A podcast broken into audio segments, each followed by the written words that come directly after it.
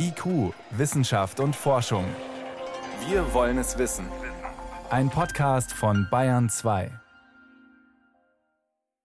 Die Erwartungen an die Münchner Sicherheitskonferenz, die heute gestartet ist, sind sehr hoch. Das Ziel ist klar, einen Krieg zwischen Russland und der Ukraine verhindern mit friedlichen Mitteln. Im Vorfeld, gestern, hat schon die Munich Cyber Security Konferenz stattgefunden und auch dort war die Ukraine das vorherrschende Thema. Denn Angriffe, die gibt es ja nicht nur mit Panzern oder mit Drohnen und Geschützen. Angreifen kann man auch digital.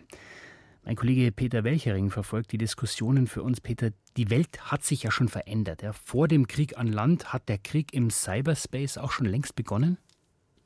Ja, der hat längst begonnen und da wird eigentlich von allen Politikern, von allen IT-Sicherheitsexperten und Militärs betont, dass es dabei häufig eben um Angriffe auf sogenannte kritische Infrastruktur geht, also auf die Stromversorgung, auf Ölpipelines, auf Bankensysteme, aufs Eisenbahnwesen, auf Autobahnverkehrslenkung und auf den Flugverkehr.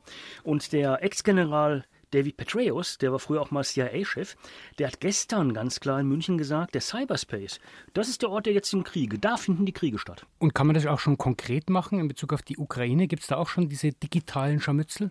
Da gibt es diese digitalen Scharmützel und vor allen Dingen, die haben eine ziemlich lange Tradition.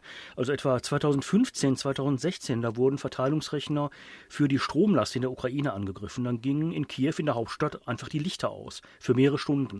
Oder 2017, da gab es einen Trojanerangriff, der unter anderem auf Logistiksysteme zielte. LKWs konnten dann nicht mehr fahren. Und das sind auch aktuell die Waffen, die gestern, heute, die letzten Wochen eingesetzt werden?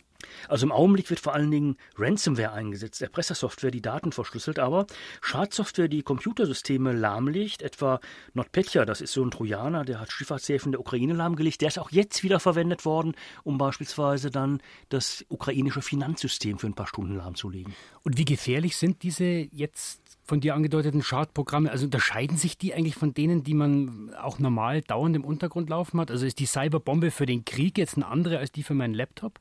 Nee, nicht unbedingt. Da kommt es immer darauf an, welche Schadsoftware gerade verwendet wird. Und häufig verwenden auch die Kriminellen die Schadsoftware, mit der sie beispielsweise ganz normale Laptops eben tatsächlich übernehmen oder verschlüsseln. Die wird auch für solche, in Anführungszeichen, digitale Kriegseinsätze eingesetzt. Und meistens gehen die dann darüber hinaus, verschlüsseln nicht nur Daten, sondern zerstören sie wirklich, zerstören auch beispielsweise beispielsweise dann Server, die etwa im ukrainischen Notfallsystem eingesetzt werden. Da konnten deshalb in den vergangenen Tagen Feuerwehr oder Krankenwagen öfter nicht ausrücken. Und kann man dann auch schon sagen, wie groß die Schäden bei diesen Angriffen waren? Also Viktor Jora, der Sprecher oder einer der Sprecher des ukrainischen Verteidigungsministeriums, muss man ja sagen, der hat darauf hingewiesen, dass diese Angriffe immer relativ rasch isoliert wurden und dass deshalb die meisten Schäden auch relativ kurzfristig beseitigt werden konnten. Beispielsweise die Server des staatlichen Notfalldienstes, als eben in dieser Woche dann Feuerwehr-Krankenwagen betroffen waren, die waren tatsächlich nach einigen Stunden wieder im Einsatz. Bei vergleichbaren Angriffen in Deutschland waren Verwaltungen einige Wochen außer Gefecht gesetzt. Also entsprechend antworten kann man nur, wenn man gut vorbereitet ist. Das klingt aber, Peter, als ob die Ukraine relativ gut gerüstet ist gegen solche Angriffe. Ja, inzwischen schon. Vor zwei oder drei Jahren sah das noch ein bisschen anders aus, aber inzwischen haben die da mächtig aufgeholt. Und dafür sind im Wesentlichen zwei Gründe auszumachen. Die haben inzwischen ein extrem gutes Backup-Management und mehrfach geübte Krisenreaktionen. Das heißt, könnten wir uns da auch was abschauen von der Ukraine, lernen? Das können wir schon, denn nachdem beispielsweise nach so einem Ransomware-Angriff die Server rasch wiederhergestellt werden können, da brauche ich ja ein Backup mit aktuellen Daten. Ganz grob gesagt, ich mache dann die Server mit den verschlüsselten Daten platt und setze Server mit den aktuellen Backup-Daten neu auf. Und das Problem dabei ist, ich muss ausschließen können, dass diese Backup-Daten jetzt in irgendeiner Weise auch mit Schadsoftware infiziert sind. Das heißt, da müssen entsprechend aufwendige Tests vorher gemacht worden sein. Und ich brauche für den Fall, dass ich diese Tests eben nicht gemacht habe oder dass ich denen nicht so richtig trauen kann, ein abgesichertes Basis-Backup, am besten auf Magnetband, damit eben die Basisfunktionen der Software rasch wieder ans Laufen kommen, auch ohne Daten unter Umständen. Und das erfordert eben, dass schnelle Entscheidungen getroffen werden müssen.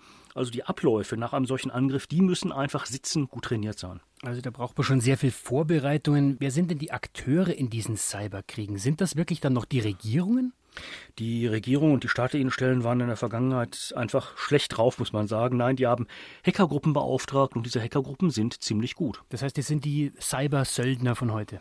Ja, die haben volle Auftragsbücher. Beispielsweise die Entwickler der früheren Emotet-Gruppe, die im Januar 2021 verhaftet worden sind in der Ukraine. Die haben sich dann in den Dienst staatlicher Stellen gestellt, arbeiten jetzt auch für das ukrainische Militär und sind dafür dann eben mit Straferleichterungen, Straf Freiheit oder mit anderen Vorzügen bedacht worden. Aber das heißt, bestimmte Fähigkeiten haben dann die staatlichen Stellen auch gar nicht mehr. Und der Staat ist dann eigentlich angewiesen auf Kriminelle, um solche Cyberangriffe abzuwehren. Ja, aber das ist nicht neu. Das haben wir schon seit vielen Jahren. Und alle Staaten dieser Welt beauftragen hier, unterschiedlich oft, aber alle tun das, organisierte Kriminalität. Cyberwar ist im Wesentlichen ein Auftragskrieg. Die Auftragsbücher der organisierten Kriminalität, die sind deshalb auch relativ gut gefüllt. Und dieser Cyberkrieg, der tobt längst. Was bedeutet das für die anderen Länder, für die USA, auch für uns in Deutschland? Müssen wir da noch weiter aufrüsten und eben auch Kriminelle anheuern oder eben diese Kompetenz selber aufbauen? Also das wird tatsächlich derzeit diskutiert, ob wir nicht auch mehr Angriffsfähigkeiten aufbauen müssen. Das war auch Thema eben der Münchner Cyber-Sicherheitskonferenz in einer anderen Richtung wird diskutiert, müssen wir nicht einfach stärker auf Verteidigung achten? Also müssen wir unsere Systeme nicht besser absichern? Müssen wir nicht ein besseres Schadlückenmanagement hinbekommen, damit wir nicht so angreifbar sind? Und das scheint auch der wahrscheinlich bessere Weg zu sein. Auf der Münchner Sicherheitskonferenz wird ab heute diskutiert, wie man einen Krieg in der Ukraine mit friedlichen Mitteln verhindern kann. In der digitalen Welt, da tobt dieser Krieg längst. Das sind andere Waffen, aber auch da wird angegriffen und es muss aufgerüstet werden. Vielen Dank für diese Informationen, Peter Welchering. Gerne.